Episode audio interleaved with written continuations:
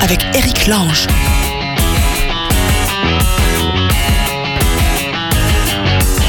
Eh oui, bonjour monsieur, dame, bienvenue, bonjour, bonsoir, bon après-midi. Je ne sais pas quelle heure il est chez vous, je ne sais pas à quelle heure vous écoutez cette émission, je ne sais pas où vous êtes dans le monde, mais vous êtes bienvenue. C'est Allô la planète, bien sûr, l'émission qui s'adresse à tous ceux qui ont un- une petite envie de partir dans la tête. Ceux qui sont revenus, qui veulent en reparler, tous ceux qui veulent parler du monde tel qu'il est autour d'eux. Que vous soyez en France ou n'importe où sur un continent connu, n'hésitez pas.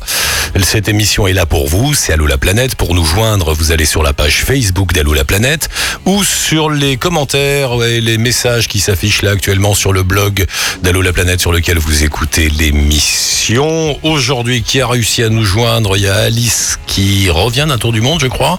Il y a Vanessa qui est en Iran. Alors là, si ça marche, mon Fred, euh, voilà, je te paye un, le sucre du café. Euh, Vanessa en Iran, Xavier a fait le tour du monde en 80 jours comme dans, comme dans Jules Verne. Tu sais, pareil. Et puis tout de suite, on va aller à Bangkok rejoindre Maxime. Allô la planète avec Chapka.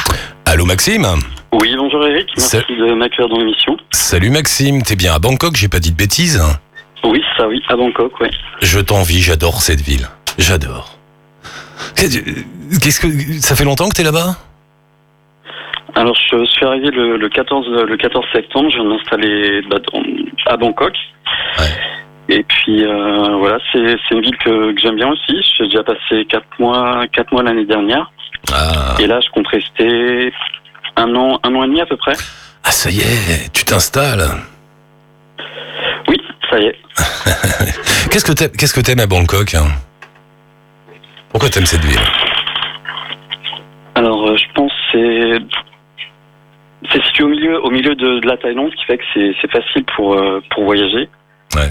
Et début du début du mois, j'étais j'étais dans, dans le nord, dans la région de Chiang Mai, Chiang Rai, Pai, Ouais, là-haut. ouais. et et puis euh, voilà, je pense que c'est c'est c'est une grande une grande méga, une grande mégalopole. Moi, ce que j'aimais bien, c'est le côté à la fois, tu sais, c'est une ville, c'est une vraie ville de science-fiction. J'ai l'impression d'être dans Blade Runner quand je suis à Bangkok. Il y a à la fois le côté hyper moderne avec des buildings partout, des autoroutes, des machins, des trucs, et puis en même temps, en bas des buildings, il y a toujours la petite vieille qui fait cuire ses brochettes avec le gamin qui dort à côté. Ils ont, ils ont réussi à garder ça. Il y a, tout en même temps. Tu vois, ça fait un peu bordélique comme ça. Moi, j'aime bien ça.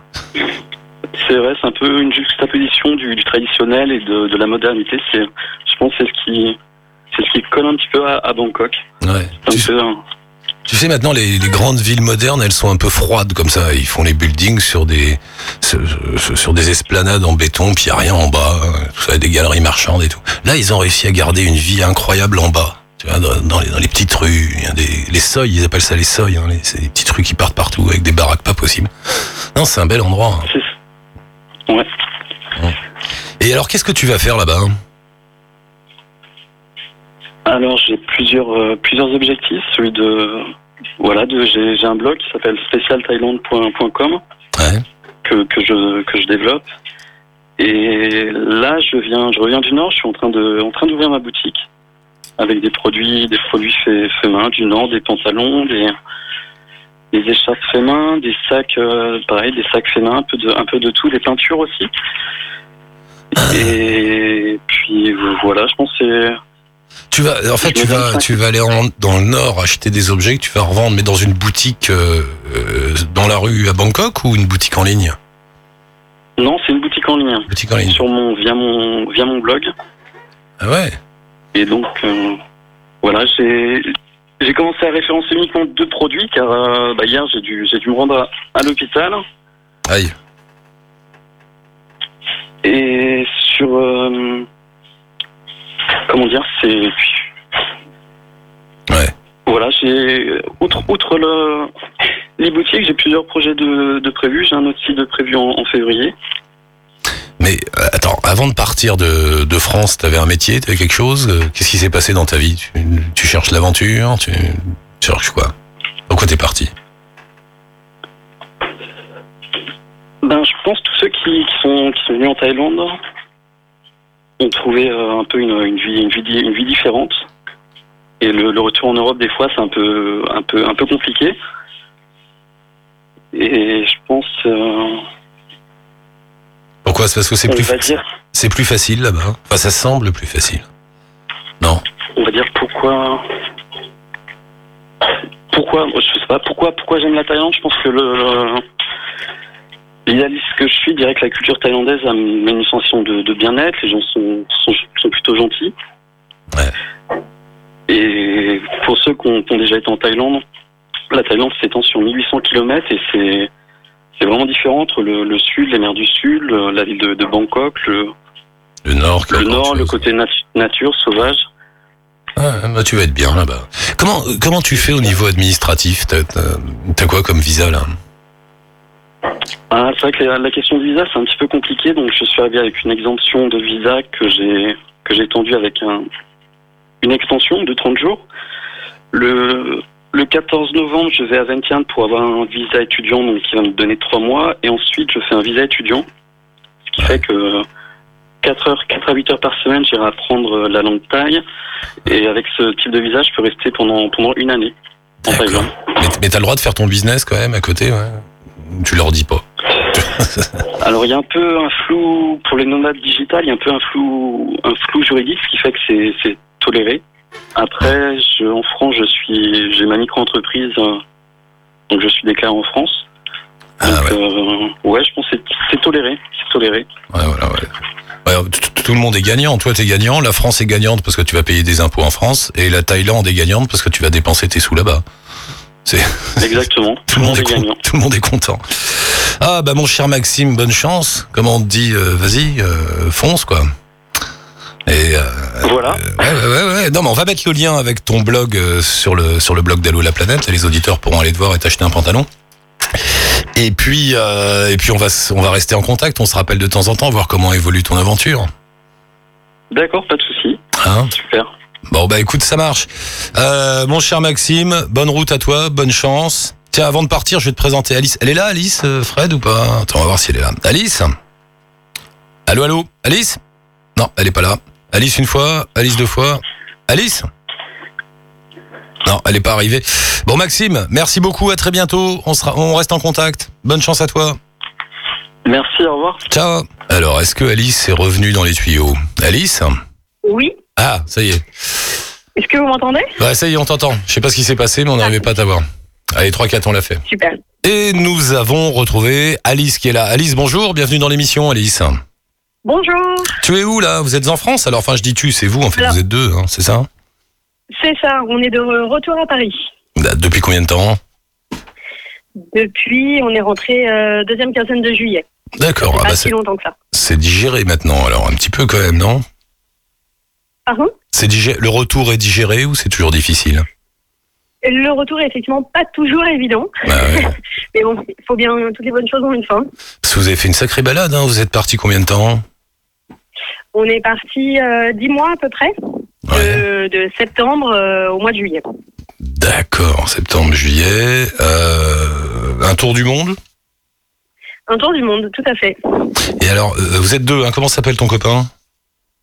Alors, Stéphane Stéphane, effectivement, je suis là. Salut Stéphane, bienvenue. j'entends tout. Ça va? Merci, bonjour. Ça va super. euh, Et alors vous, vous aviez un fil rouge étonnant dans ce voyage, c'était l'apprentissage, c'est ça, mais votre apprentissage à vous C'est ça, tout à fait. Ça Oui. s'appelle le Learn and Kiff. C'est-à-dire, qu'est-ce que vous avez fait? Alors en fait, euh, l'idée, euh, on voulait absolument avoir un fil rouge pendant ce voyage, euh, pour pas voyager juste pour voyager. Euh, et au début, notre idée, c'était qu'est-ce que nous on peut apprendre aux, aux populations et aux qu'on allait rencontrer sur notre euh, trajet. Ouais. Et on arrive à la conclusion que finalement, on n'avait pas grand-chose à leur apprendre. du coup, on a retourné le concept. On s'est dit, ben, à ce moment-là, autant apprendre euh, d'eux Ouais. et qu'ils nous apprennent leur euh, culture et ce qui allait nous permettre de sortir des sentiers battus et, et justement de vivre des expériences assez inédites. Euh, et donc tout au long de notre parcours, chaque pays, on se pose un peu la question de qu'est-ce qui était euh, euh, typique et qu'est-ce qui était vraiment euh, local. Et, et du coup, on allait rencontrer les gens, on essayait de voir s'ils pouvaient nous apprendre des choses et on le filmait et on en a fait des petits euh, tutos de 5 minutes. Donc voilà. Parce que oui, euh, mais vous faisiez des stages, des choses comme ça. Dans, le- dans le message que tu m'as envoyé, tu dis on a fait de la samba à Rio, on a pêché sur le lac Titicaca, on a cultivé du café en Colombie, on a fabriqué une planche de surf à Hawaï, on a joué du didgeridoo en Australie. Euh, quoi, vous trouviez des profs, euh, vous alliez dans des entreprises, comment vous faisiez? Pas du, pas du tout. L'idée, euh, c'était euh, justement de. Alors, parfois, on a trouvé des. On est passé par des cours, comme par exemple, apprendre à faire la capoeira euh, au Brésil. Mais la plupart du temps, euh, c'était justement plutôt de pas être dans des structures euh, toutes faites, mais de plutôt aller dormir chez l'habitant et, vraiment rencontrer les, gens et essayer de voir un petit peu qui peut nous apprendre quoi. C'est ça. Par exemple, le, par, moment, on a essayé de, de se baser sur le tourisme communautaire, quelque, quelque chose qui se développe de plus en plus, donc des petites communautés, des villages qui s'organisent pour accueillir des touristes. Et dans ces cas-là, on les contacte, on est accueilli par une famille et on suit un petit peu leur quotidien. Et dans ces cas-là, on leur demandait quelles activités ils faisaient et si on pouvait euh, un petit peu participer euh, dans leurs tâches ou euh, dans leur quotidien. Alors attends Stéphane, j'avais jamais entendu ce mot, pourtant j'en ai entendu quelques-uns. Tourisme communautaire, c'est quoi Tu dis? C'est des villages qui se proposent Alors, de recevoir des voyageurs? ouais, effectivement, c'est des, villages. Alors la plupart du temps, en fait, c'est des, euh, des villages qui essayent de, enfin, de, de, on va dire, de, de faire de l'argent un petit peu sur le tourisme, mais de faire un, un- on va dire, un tourisme plus responsable. Leur façon de fonctionner, c'est qu'il y a différentes familles, des fois même l'ensemble des familles du village qui peuvent accueillir des touristes, et euh, ils se répartissent l'argent à la fin pour euh, on va dire équilibrer un petit peu le- les choses et de faire en sorte que chaque famille reçoive un petit peu des, des touristes et en fonction des familles. Par exemple, il y a des familles Ouais. de pêcheurs, des familles avec des, euh, des personnes qui vont plutôt dans la construction ou, des- ou des femmes qui vont tisser. Et euh, l'avantage, donc, c'est d'avoir des, des gens qui centralisent ces, euh, ces communautés, qui ont un peu un accueil euh, touristique, qui vont faire un site web et on peut les contacter et leur dire à peu près les dates, ce qu'on aime faire, et eux, ils vont nous réorienter euh, dans Ah, les familles. C'est une espèce de comment dirais-je de Airbnb, euh, ouais, enfin sans le côté On- on- business. ouais, c'est- un petit peu ça en fait. Euh, L'idée, c'est vraiment, et c'est ça qui est chouette, c'est euh, justement de ne pas passer par des structures touristiques où on va se retrouver euh, bah, vraiment dans des, des organisations toutes faites. Et c'est vraiment des, des familles qui, voilà, ont souvent pas des, pas des gros revenus à la fin du mois, qui en profitent pour euh, accueillir des gens et, et arrondir leur fin de mois. euh. Oui, ce qui est bien parce que euh, rappelons que très souvent dans les grosses structures touristiques, finalement, les gens sur place n'en profitent que très peu puisque l'argent est gardé par des sociétés de tourisme internationales, etc. C'est ça. Alors là, ça va pas, ouais. directement aux personnes. C'est mano à mano, quoi. Ouais, C'est d'accord. ça, tout à fait. Mais alors, et du coup, le but n'est pas forcément d'avoir des activités avec eux, Ouais. mais nous, on voyait bien leur quotidien. Donc, par exemple, euh, quand on a voulu pêcher sur le lac Titicaca, c'est qu'on était dans une famille qui justement partait pêcher comme euh, ils font tous les jours pour euh, euh, pour leur dîner, et on leur a demandé d'aller pêcher avec eux, et du coup, on a pêché, cuisiné avec eux. Et là, c'était euh, de notre initiative. euh, euh, pour voir ce qui, ce qui était possible. Donc parfois ça marche, parfois ça marche pas, mais on tentait. C'est ça, On a pu jouer par exemple du charango dans la vallée sacrée, donc près de Cusco, ouais. euh, où pareil on a trouvé un petit site de tourisme communautaire et la personne qui nous hébergeait, bah, on voyait que de cet instrument qui est typique des Andes, qui s'appelle le charango et, euh, et qui est vraiment ouais, très classique euh, andin. Et euh, on essayait de trouver des personnes qui pouvaient nous apprendre et finalement il n'y en a plus beaucoup. Et quand on a vu ce, ce monsieur qui faisait des cours de musique, bah, on lui a demandé et finalement il a réussi à nous apprendre un petit peu, à nous, à nous apprendre à jouer quelconque par ça, par exemple au charango. D'accord. Alors, attendez, le genre d'expérience qu'on peut avoir. attendez tous les deux parce qu'on a du monde, faut qu'on accélère. J'ai j'ai deux petites questions à vous poser rapidement. La première, c'est au bout d'un moment, quand on va comme ça chez des chez des gens, euh, est-ce que vous en avez pas eu marre? Est-ce qu'à un moment vous n'aviez pas eu en- envie de vous de vous retrouver tous les deux dans un hôtel normal juste pour profiter un peu, quoi? Non?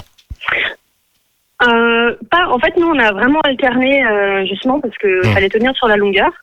Euh, donc, on a alterné des guest house, on a alterné le fait de dormir effectivement chez l'habitant, avec des volontariats où on restait pendant un mois, un mois et demi sur place pour travailler avec des ONG et euh, justement et de la vadrouille. On a, on a alterné plein de modes différents pour justement ne pas arriver à un stade où on en aurait marre.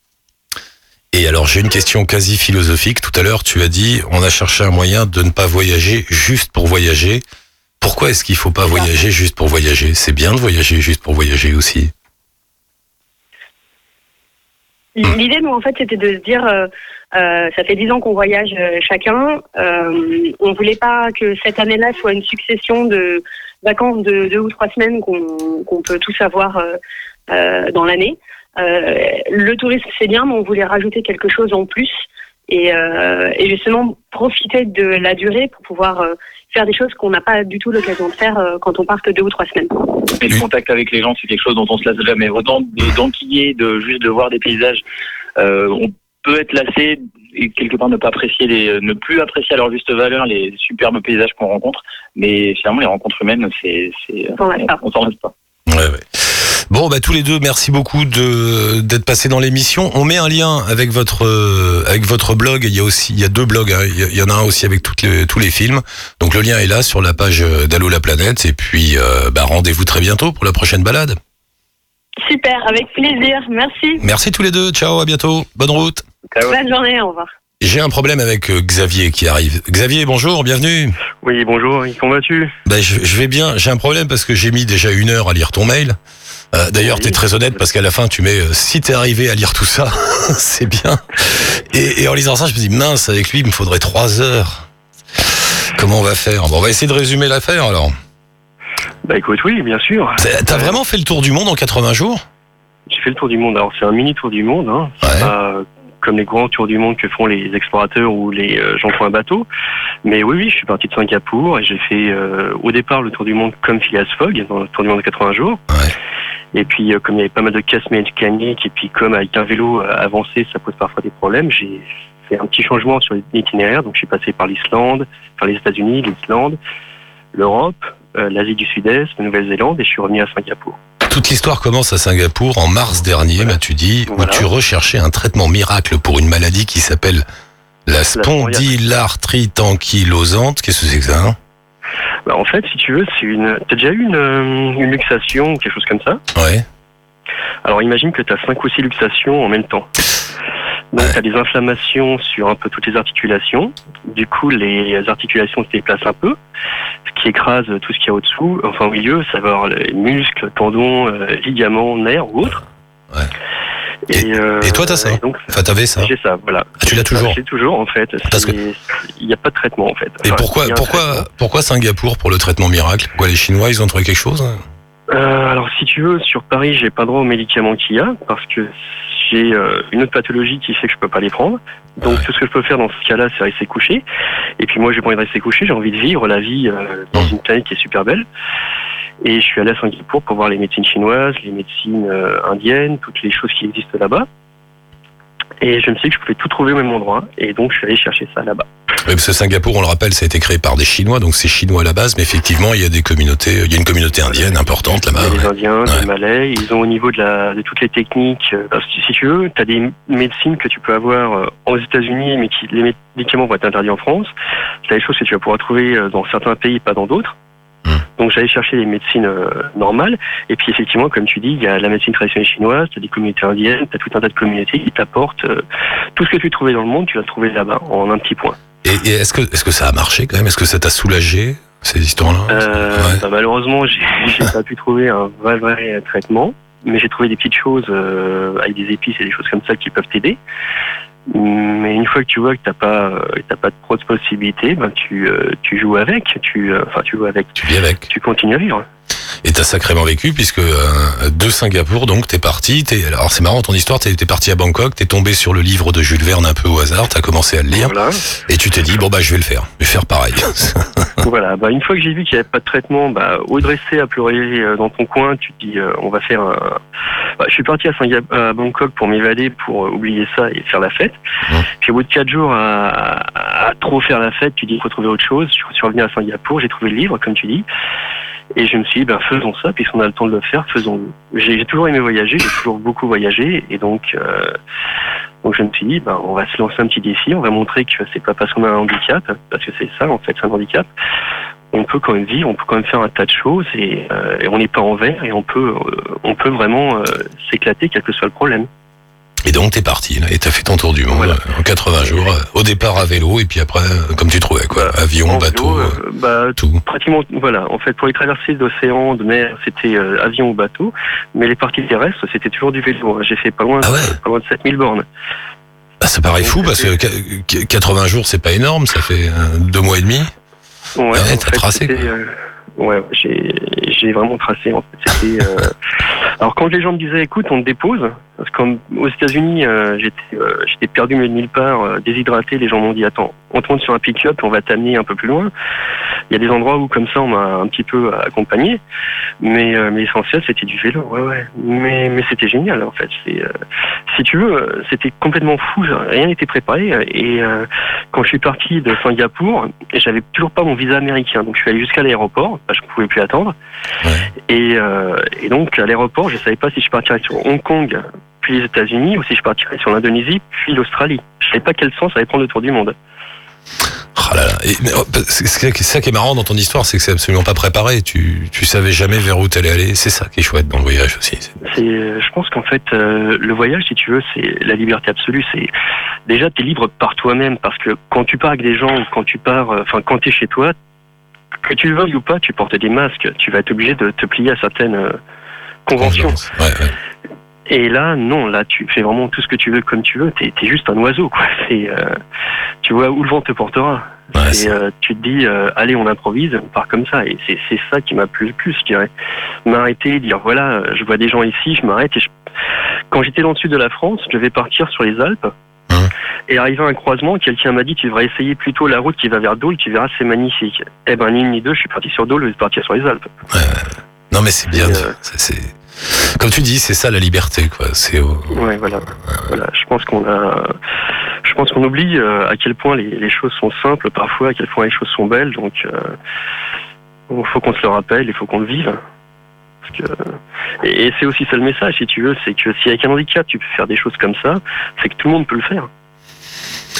C'est vrai, c'est vrai. Et mais parce que tu dois, tu dois souffrir quand même quand t'étais là sur ton vélo, je ne sais où, sur le dans le monde. Euh, ouais, en fait, si tu veux, ouais. Euh, ouais, tu, tu souffres, mais je pense que. Enfin, déjà, je souffrais pas tout le temps parce qu'il y avait les médicaments que je prenais, il y avait des choses qui m'aidaient. Il y a des fois où je suis resté couché, je pouvais pas me lever, bien sûr, mais, euh, mais en définitive, euh, c'est dans la vie de tous les jours. Si tu veux, tu peux avoir une peine amoureuse et te dire, euh, je vais rester chez moi et je vais écouter du piaf dans le noir sous la pluie. Ou alors tu peux te dire, voilà, il y a d'autres filles dans le monde et on va essayer d'en trouver une qui soit aussi belle. Mais t'es pas, gentille. t'es pas le premier comme ça, c'est assez étonnant. L'autre jour, on était avec euh, une auditrice qui est en fauteuil roulant et qui est partie faire tout un voyage incroyable, un auditeur qui se balade, qui est aveugle. Et souvent, je leur pose la question, je leur dis, mais si vous n'aviez pas eu ce handicap, est-ce que vous auriez trouvé le l'énergie, le courage, le- l'envie de, de faire tout ce que vous avez fait?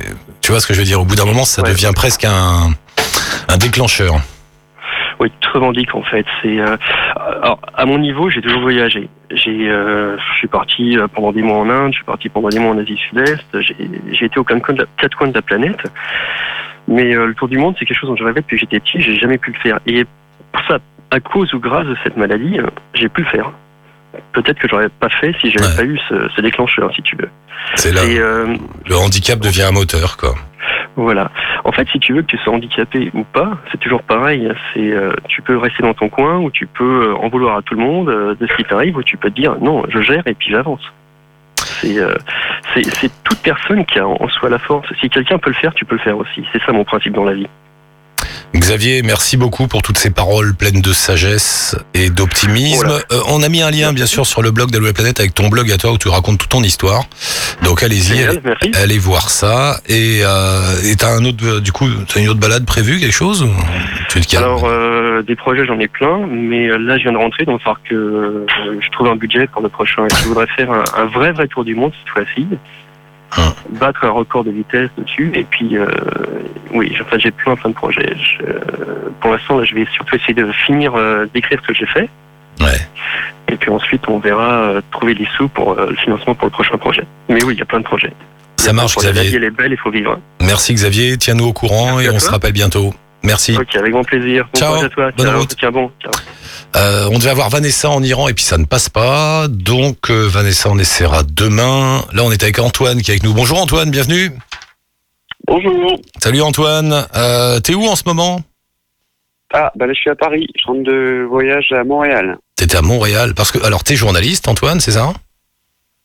Euh, oui, je suis journaliste euh, spécialisé dans le voyage et dans les musiques électroniques. Là, j'étais à Montréal pour faire un article sur la, la scène techno locale. C'est pas mal comme métier, spécialiste du voyage et de la musique électronique. J'aurais dû prendre ça, c'est bien. Et que- tu, tu, tu pars à droite à gauche et tu vas à des concerts, tout ça?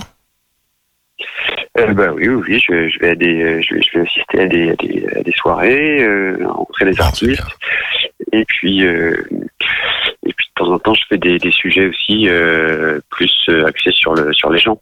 Je fais des sujets qu'on appelle euh, des sujets société. Je travaille pour un, un magazine qui s'appelle Jésus, qui est spécialisé dans les, dans les sujets de société par le prisme de la nourriture, rien à voir avec la religion. Waouh. Et euh, je pars pour eux de temps en temps faire des sujets sur euh, la gastronomie euh, africaine, sur voilà, sur enfin, c'est très large en fait. hein. ça parle de gens par le prisme de la nourriture. Je voulais parler deux minutes avec toi d'un voyage assez étonnant que tu as fait, qui est un voyage autour de l'océan Indien. Alors l'océan Indien, quand on dit les pays autour de l'océan Indien, c'est euh, bah, il y a tous les pays de la côte euh, est africaine, que je dise pas de bêtises. Euh, Il y a l'Inde, le Sri Lanka, tout ça, et puis il y a qu'est-ce qu'il y a au-dessus là? Il y y a Dubaï, Oman. euh, voilà, ça fait comme un comme un arc de cercle. Oui, c'est un arc de cercle. Ça va pas jusqu'au Sri Lanka. C'était, euh, ça partait de l'Inde euh, en passant par le, le Proche-Orient et euh, la côte est de l'Afrique. C'est un voyage qui m'a pris un an. Et, Mais- Mais t'as suivi une logique T'as suivi une logique géographique en partant d'un point et en faisant tout le tour, ou ça a été des sauts de puce à droite à gauche? Euh, oui, j'ai suivi le soleil. T'as suivi le soleil. Ah oui, donc t'es parti de, t'es parti d'Inde en fait. Je suis parti d'Inde. euh, J'ai fait, je suis allé, j'ai commencé par passer l'hiver en Inde, et ensuite euh, j'ai été dans les pays au moment où le le temps était le plus le plus clément. Donc en réalité, euh, j'ai fini par le, j'ai fait la première partie sur l'Inde d'abord, ensuite le Yémen, puis l'Afrique de l'Est, et je suis euh, remonté au Proche-Orient euh, pour euh, pour pour pour les pour les beaux jours. J'avais pas envie d'être en Iran en plein hiver, par exemple. Alors on peut pas tout euh, raconter, on n'a pas le temps. J'envoie les auditeurs sur ton blog euh, dont on a mis le lien bien sûr sur le nôtre qui s'appelle les tribulations d'Antoine.blogspot. Il y a un livre aussi, les tribulations d'Antoine, qui est en réédition en ce moment. C'est ça en poche, non? Bah oui, c'est ça. En Mm. fait, le, moi j'ai écrit ce, j'ai, j'ai écrit ce qui m'arrivait pendant euh, pendant euh, pendant pendant un an. Enfin, bien sûr, j'en ai fait un blog qui était le donc le blog que tu as mis sur la sur la sur la que tu viens d'indiquer. Et il était également sur le site de Libération. Il y avait une version sans les photos sur le site de Libé. Et du coup, il a été repéré par un éditeur et euh, il est paru euh, quelques mois après mon retour. Et comme euh, ben, ça fonctionne bien, il vient de ressortir en poche. Voilà. Et du coup, j'ai réécrit un peu le texte, je l'ai réécrit, j'ai, je l'ai un peu corrigé de façon à ce qu'il soit plus, encore plus, le plus fluide possible. Et puis, j'y ai mis euh, tous les, les reportages euh, que j'avais faits pendant ce voyage et qui sont parus au fur et à mesure euh, dans les magazines euh, ensuite Et- au- quand je pouvais les vendre. Et le Et livre, j'ai tout et mis le, dans la, et j'ai tout mis dans le, à la fin du, à la fin du bouquin. et le bouquin s'appelle Les tribulations d'Antoine? Non. Il a changé de nom euh, parce que c'était le- l'éditeur trouvait que c'était trop proche du chanteur Oui, c'est vrai. et donc il s'a- et donc il s'appelle Un an autour de l'océan Indien. Voilà, procurez-vous-le dans toutes les bonnes librairies. Alors deux petites choses, il y en a plein que j'ai relevées, j'ai été me balader sur ton blog, j'aurais voulu te faire parler d'Auroville en Inde, mais on n'a pas le temps. Si on a le temps, Fred, on s'en fout, on le prend. Oui, Auroville en Inde, c'est une, c'est une, c'est une utopie qui existe encore, une espèce de communauté utopique. En Inde, moi je suis passé aussi là-bas et c'est marrant, t'as une bonne réflexion parce que dans cette communauté, il y a plein d'occidentaux qui arrivent de partout, du monde entier pour vivre l'expérience. Et toi, tu dis, c'est amusant, ces gens qui font la moitié de la planète pour se retrouver dans une bulle occidentale. C'est pas faux, il y a un côté comme ça. Bah, bah oui, quoi. C'est un peu, c'est un peu, c'est un peu, c'est un peu. Un peu fermé, résidence de vacances en fait. Hein. Ouais, ouais. Euh, euh, après, euh, c'est quand même un joli projet, et- mais je, mais je pense que ça aurait été vraiment efficace de le faire dans un dans les pays occidentaux, parce que là, il y a une telle différence avec le niveau de vie indien, avec la que que qu'il y a une qu'il y a une séparation très très claire qui sont pas du tout dans le pays et donc c'est une sorte de de d'îlot artificiel euh, et donc les et donc en fait ils font travailler les Indiens chez eux mais donc, c'est plus du tout une société autonome les Indiens viennent balayer les allées viennent euh, jardiner etc puis ils repartent dans leur village à côté le, le soir Bah ouais, ouais. donc euh, et eux ils travaillent eux ils sont là à faire des métiers plus intellectuels ou machin ou être en ou être à la retraite euh, ou ils sont à la retraite donc on on est ils étaient censés construire un monde idéal qui devait euh, donner l'exemple au monde entier Ouais. Et en fait euh, euh, on est dans un dans un oui dans un îlot coupé des réalités quoi Une espèce de, de club de vacances comme ça, c'est vrai. Et alors une autre communauté. intéressant quand même. Hein. Ouais, ouais, ah oui, il faut aller voir, il faut aller voir. hein. Mais c'est marrant, je, t'ai- Oui. je soulignais ça parce que j'ai eu exactement la même sensation que toi. J'ai passé moins de temps, j'ai dû passer deux trois jours, mais j'ai eu la même sensation. Maintenant, je me dis mince, mais il y a, il y a la, il y a la vraie Inde qui est juste là de l'autre côté de la porte. Et euh, avec tout, tout, tout son bordel, sa misère, ses gens, ce machin. Et, et là, euh, c'est comme si on se protégeait. Ça, ça va pas, quoi, du coup. Moi, je trouvais que, euh, voilà, on essaie de faire une utopie et puis finalement, on engage les gars pour balayer. Donc, ouais. Mais allez voir, allez voir Auroville si vous passez dans le coin. C'est marrant. Non, il y a une autre communauté que tu as vue, euh, qui est en Éthiopie, je crois. Ouais. Euh, Aoura Amba, que je connaissais pas. Un, village en Éthiopie qui veut, qui se bat pour l'égalité homme-femme. Ouais, c'est incroyable. Ça, c'est un, c'est un, une communauté qui, euh, qui a été créée par, euh, par un, un, type, un, local, un fils d'agriculteur, fils d'agriculteur musulman, et euh, qui a jamais vu de philosophe, euh, qui sait à peine écrire, et euh, qui, en grandissant, a trouvé que la société dans laquelle euh, il, euh, vivait était euh, marchée sur la tête, que les, hommes euh, n'en foutaient pas une, que les femmes travaillaient au champ et en plus s'occupaient de la cuisine et s'occupaient des enfants. Euh, donc déjà, il a dit bah, pour commencer, tout le monde va, va travailler, va faire le même travail, et ça sera un travail de groupe. Donc euh, hommes et femmes iront travailler ensemble dans les champs, travailler ensemble à la maison, et les, les et ça c'est complètement inouï en Afrique. euh, alors on ne peut pas parler de l'Afrique au sens large évidemment, mais en l'occurrence, euh, si, euh, si, si, si je crois pas, je, je crois pas tel, je crois pas qu'il y ait vraiment d'exemple en Afrique euh, où les hommes s'occupent des enfants, s'occupent des travaux, s'occupent des travaux domestiques. Et là, on a vraiment, enfin, en tout cas de façon, euh, de, de, c'est pas un phénomène de, masse, un phénomène courant. Et euh, là, c'est vraiment incroyable. Les, hommes sont très fiers de baigner leurs enfants, de leur faire à manger, etc. Donc déjà, on a une, les, les, les, tout le monde travaille ensemble dans tous les domaines. Du coup, ça instaure une égalité. Et puis, euh, ils ont été beaucoup plus loin. Par exemple, les, enfants ont droit à l'éducation et au jeu avant de devoir aider leurs parents. Et donc ça aussi, c'est quelque chose de tout à fait, euh, tout à fait étonnant euh, dans le, bah, dans l'Éthiopie. Les, les, les, les, les, femmes prennent la pilule, elles ont le droit de demander le divorce. Ah oui, Euh, ça, ça encore, c'est étonnant. ah, ils ont été loin. Et ouais. puis, euh, et puis ils ont décidé un jour que, mais en fait, que tous les préceptes qu'ils appliquaient finalement étaient euh, en contradiction avec leur religion. Et en plus, la religion leur posait problème puisque la moitié du village était d'origine musulmane, l'autre d'origine chrétienne. Donc c'était une source de tension. Donc le créateur a dit, bah, écoutez, en fait, euh, euh, Dieu, euh, arrêtons de dire, enfin, on croit qu'il y a un Dieu créateur, mais arrêtons de croire en une église euh, organisée, en un, en un- en un culte organisé. Puis de toute façon, on n'a aucune preuve de ce qui est marqué dans le Coran ou la Bible. Sacrilège.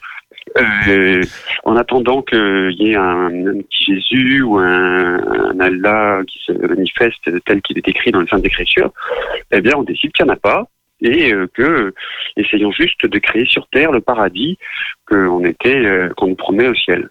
Ouais. Et donc, il n'y a, pas d'église, il n'y a, pas de- y a pas de mosquée. il Y a, les, les enterrements se font de façon, euh, euh, enfin, j'ai envie de dire laïque, pas laïque. Enfin, on, on enterre les gens et euh, il y a pas il- sans, sans, sans grande cérémonie. Puis dit voilà, si on a quelque chose à dire aux gens, il faut leur dire de leur vivant.